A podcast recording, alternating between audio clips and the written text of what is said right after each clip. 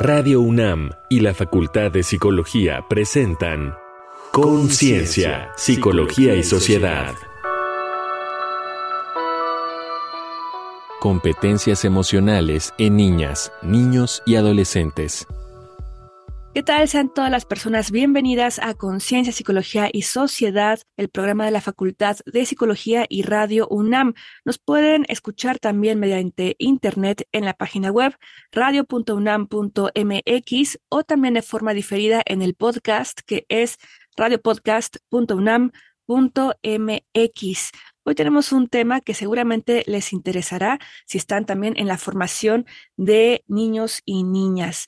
Yo soy Frida Saldívar y le doy la bienvenida también a la doctora y co-conductora, la doctora Cristina Pérez Agüero. Bienvenida, Cristina.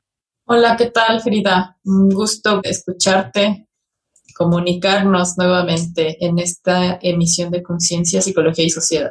Así que vamos a escuchar la siguiente información que nos deja ver lo que la gente opina respecto a este tema. Ecos de la gente. Esta ocasión pedimos a niños, niñas y adolescentes algunos consejos sobre el manejo de nuestras emociones. Adelante. Mi nombre es José Arturo y tengo 14 años. Me llamo mi Alexandra y tengo 12 años. Me llamo Máximo, tengo 14 años. Mi nombre es Frida Denis y tengo 16 años.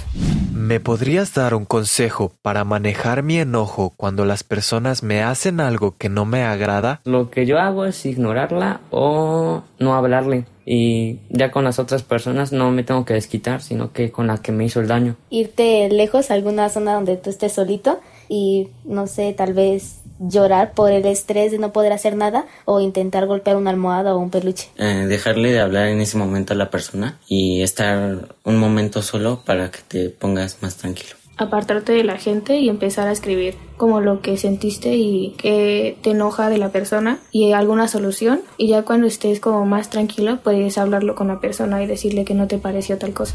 ¿Qué puedo hacer cuando siento miedo? Lo que yo hago es dormir o meterme en el celular a ver cosas chistosas que no tengan nada que ver con el miedo o algún tipo de susto. Pues yo me arrancono en una parte y, y espero a que alguien venga a que me ayude. Enfréntate a él, acercándote o viendo por qué le tienes miedo a esa cosa. Puedes escribirlo y cuando estés con alguna persona en la que tú confías, puedes decírselo.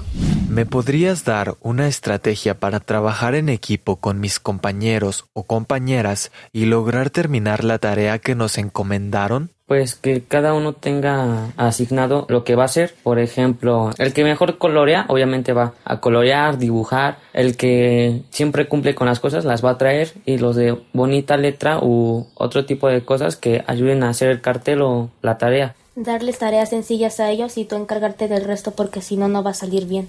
Y es depende de las personas con quien estés. También, sobre todo es eso. Ponerse de acuerdo todos para cada quien hacer una parte del trabajo y así no haya relajos en el equipo. Empezar a hablar y empezar a conocerse un poco más y ser muy tolerantes porque cada quien tiene su manera de trabajar. Para Conciencia, Psicología y Sociedad, Paulín Cano. Juanito no hizo caso.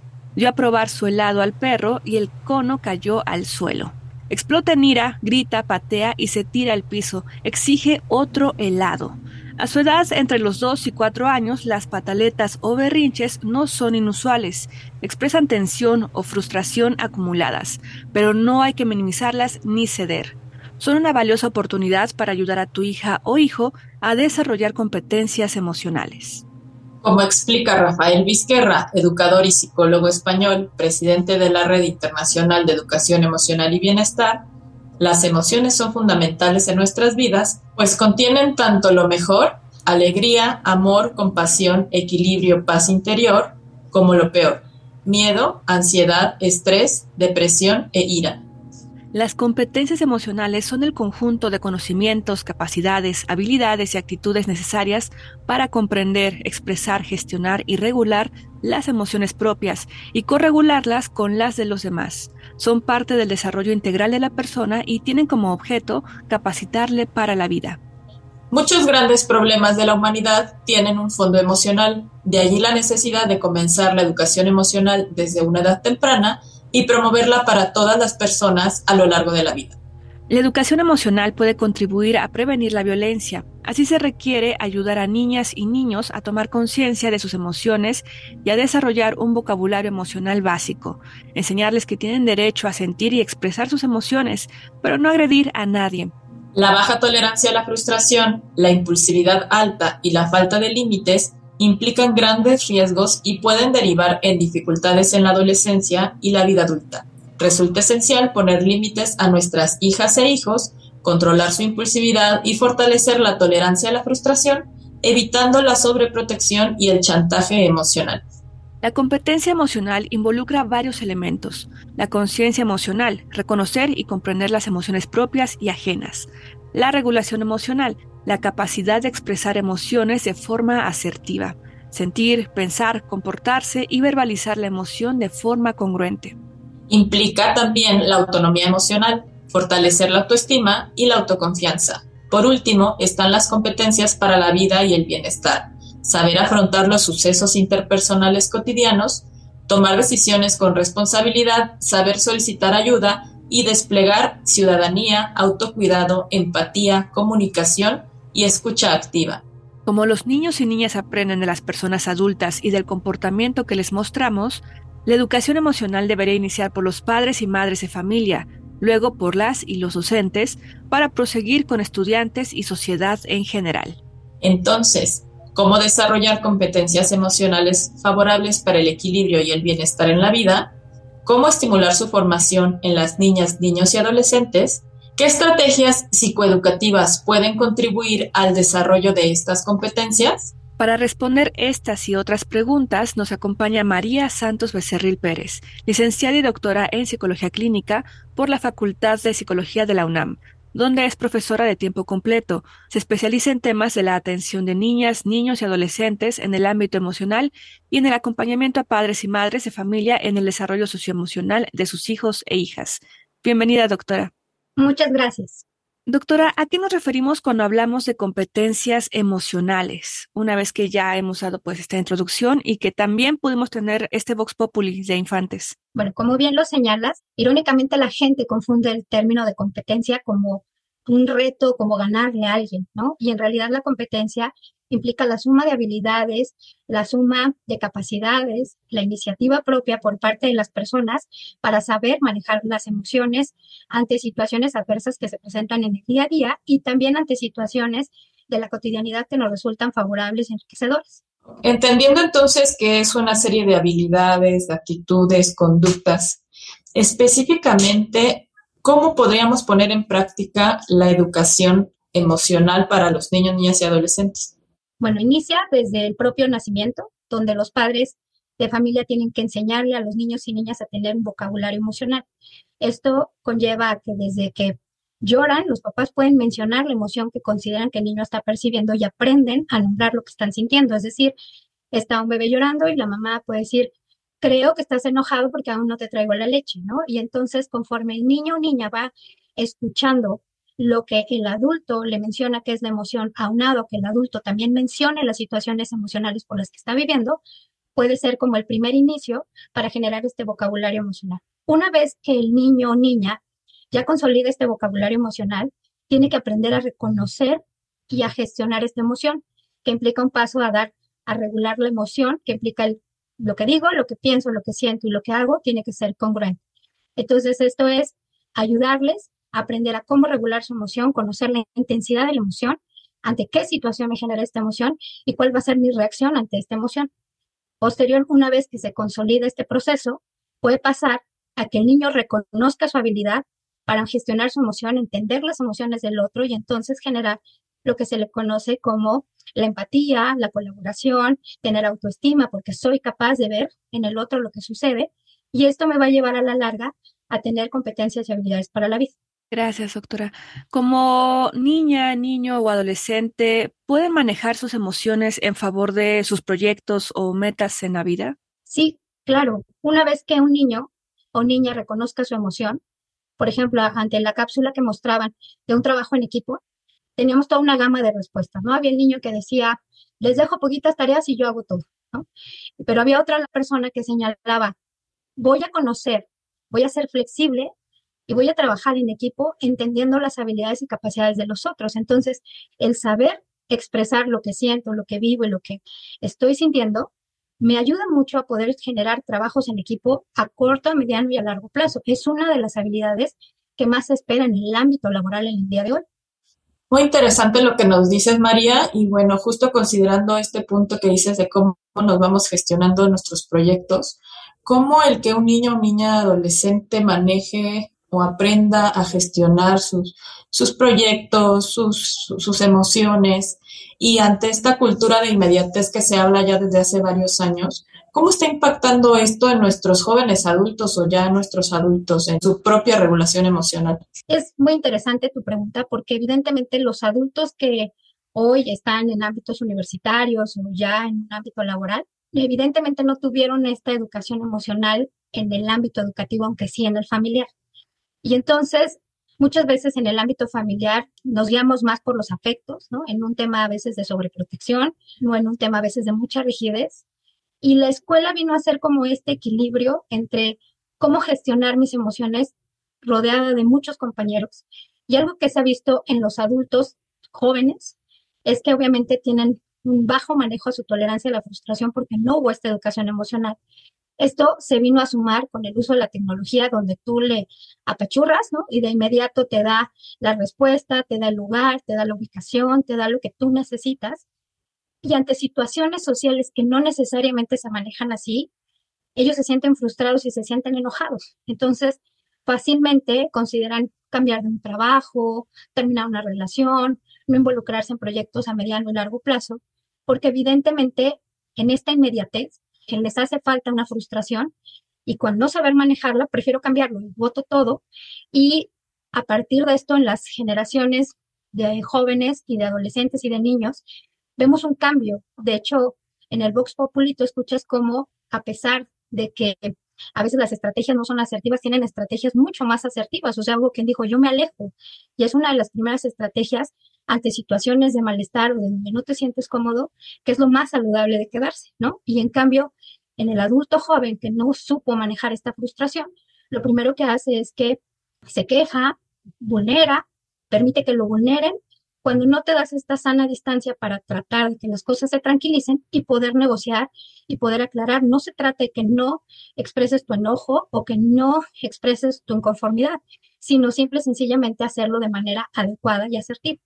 Doctora. En esta cuestión de la asertividad, tal vez estemos dando por hecho que los, los tutores, los padres, sepan ya cómo manejar propiamente su educación y su regulación emocional o competencias emocionales. Sin embargo, tal vez no todas las personas cuentan con esa herramienta, ¿no? Para poder entonces propiciarla en sus pequeños, en sus hijos. ¿Cómo ir de la mano desde un adulto, pues para ir bueno, si bien no tuvo esa educación en la infancia o cuando estaba estudiando, ¿cómo hacerla una vez que ya eres adulto?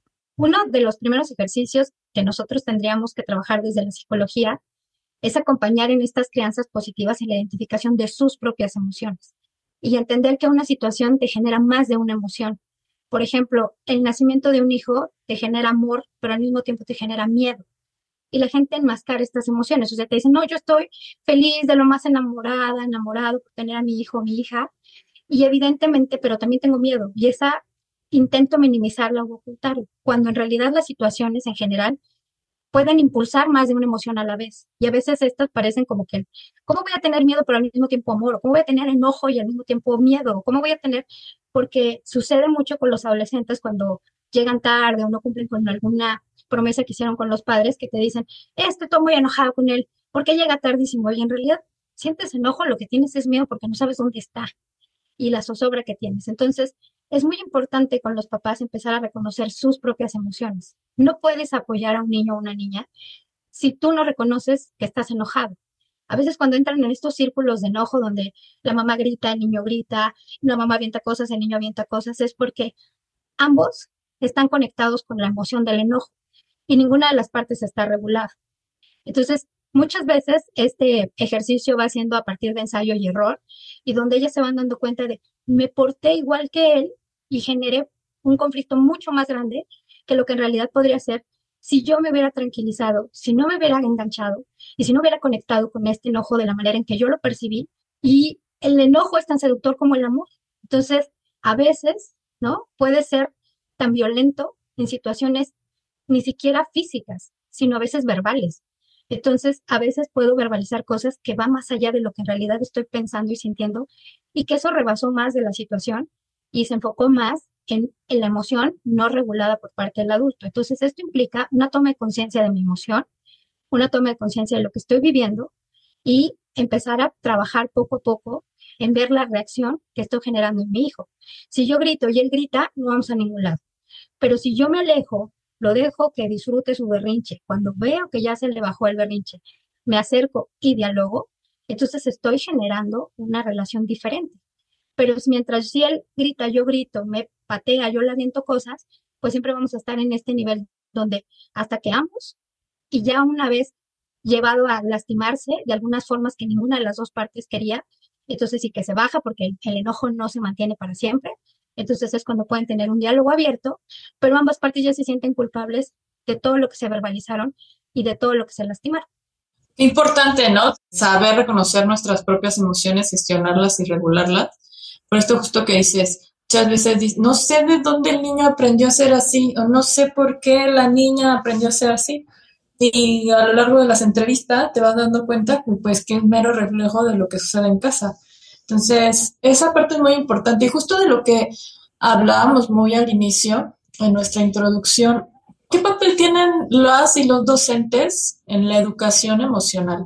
Yo creo que son una parte de apoyo muy importante. O sea, el primer lugar donde se empiezan a saber cómo gestionar las emociones es en casa. Pero la escuela viene a ser este espacio social que muchas veces no se tiene en casa porque no hay hermanitos, porque no hay otros niños con quien compartir. Y la escuela viene a ser este espacio social que me permite trabajar en equipo, tener colaboración, tener empatía, entender las diversidades, aceptar las diferencias y eso va a complementar lo que viene en casa, ¿no? Además de que si en la escuela hay niños de diferentes nacionalidades o diferentes, en cualquier sentido, y en casa reforzado de que las diferencias tenemos que aprender a aceptarlas y a convivirlas, es un complemento. Muchas veces la educación, creen que los papás que la educación se basa solo en la parte de aprendizaje y la escuela es un mundo mucho más allá de los contenidos temáticos, sino los niños comparten en el día a día, conviven en espacios donde están, por ejemplo, en el recreo o en actividades extraescolares. Entonces, son espacios de socialización que les va preparando para la vida adulta y no solo es en el espacio de aprendizaje.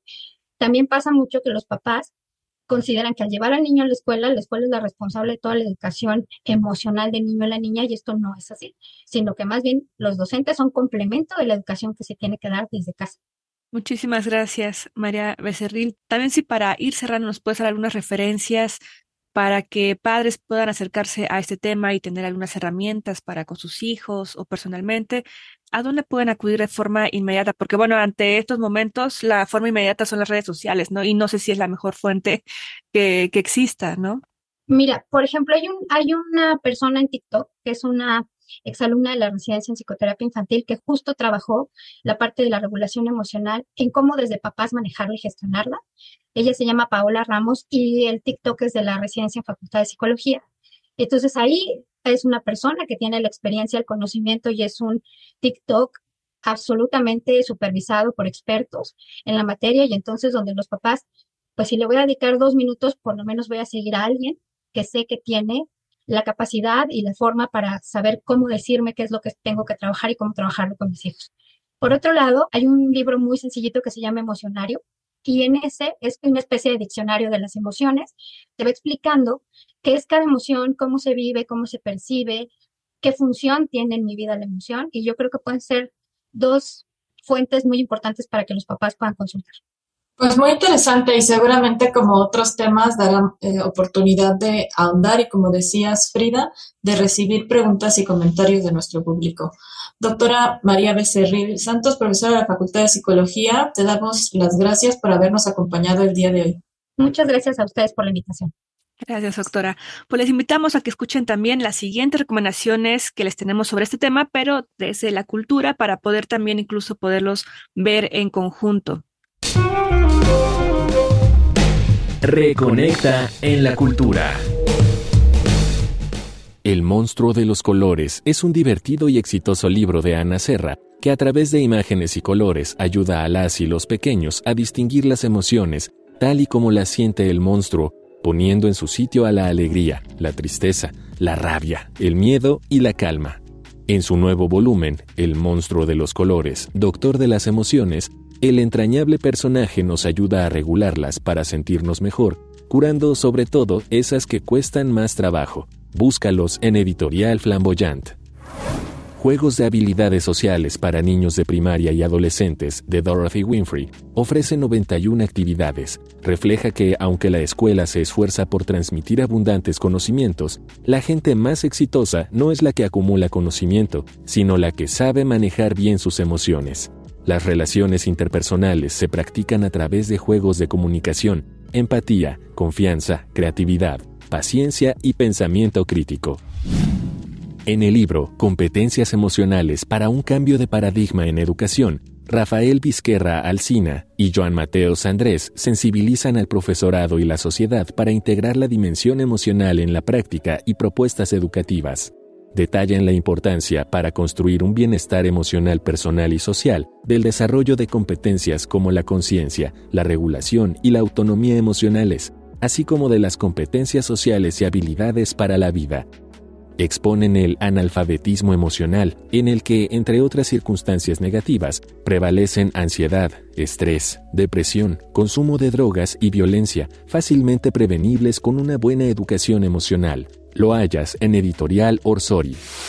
Enciende tu pantalla favorita para disfrutar de nuevo, o por vez primera, de Intensamente, una cinta de Disney Pixar, ya clásica en nuestro tema cuenta la historia de Riley, una pequeña que se muda con su familia a San Francisco y cuya mente asombrosa ante los cambios y el nuevo contexto se ve envuelta en un carrusel de emociones, alegría, tristeza, furia, desagrado y temor, que compiten para dominar sus acciones.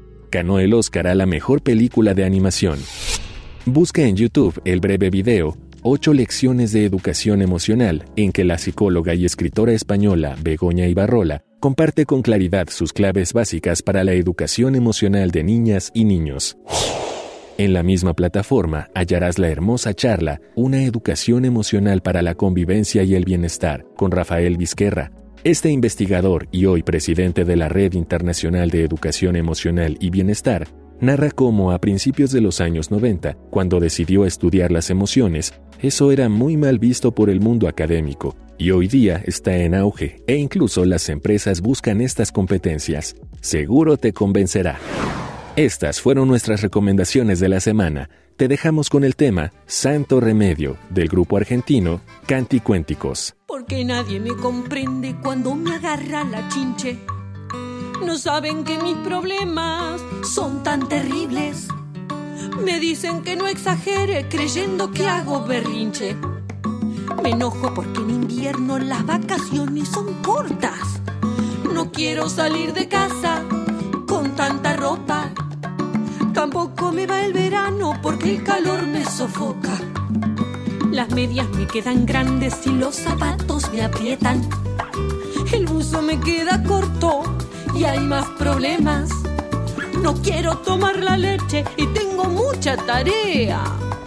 De pronto una musiquita empezó a sonar adentro, de la cabeza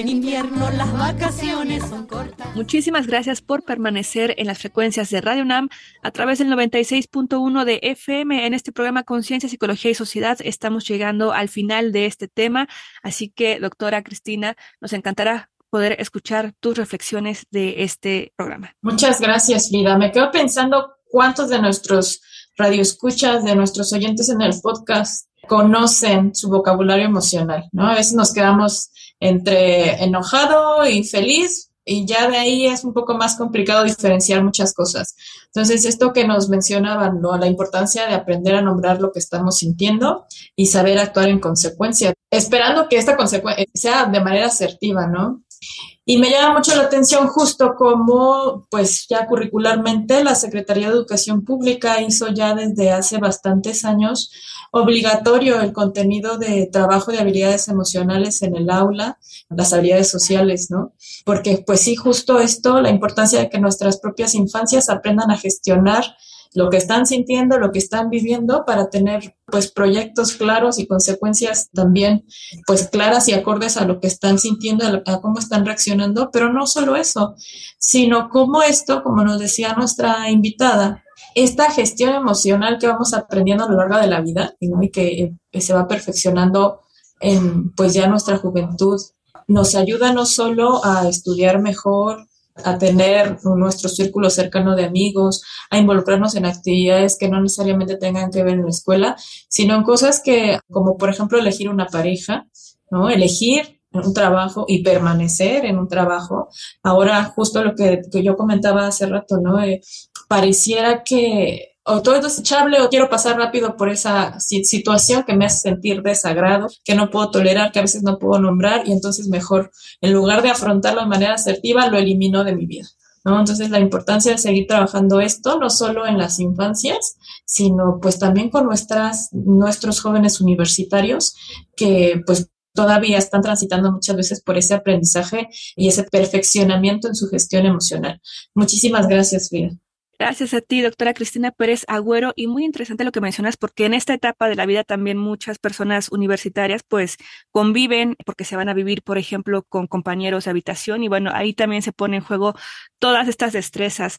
Muchísimas gracias a nuestra invitada, la doctora María Becerril, a ti, Cristina, a todas las personas que nos han escuchado en este día y por supuesto a todo nuestro equipo de producción que día con día hace este trabajo para que semana con semana llegue a ustedes un tema nuevo. Muchísimas gracias. Yo soy Frida Saldívar. Hasta la próxima. Radio UNAM y la Facultad de Psicología presentaron Conciencia, Psicología y Sociedad.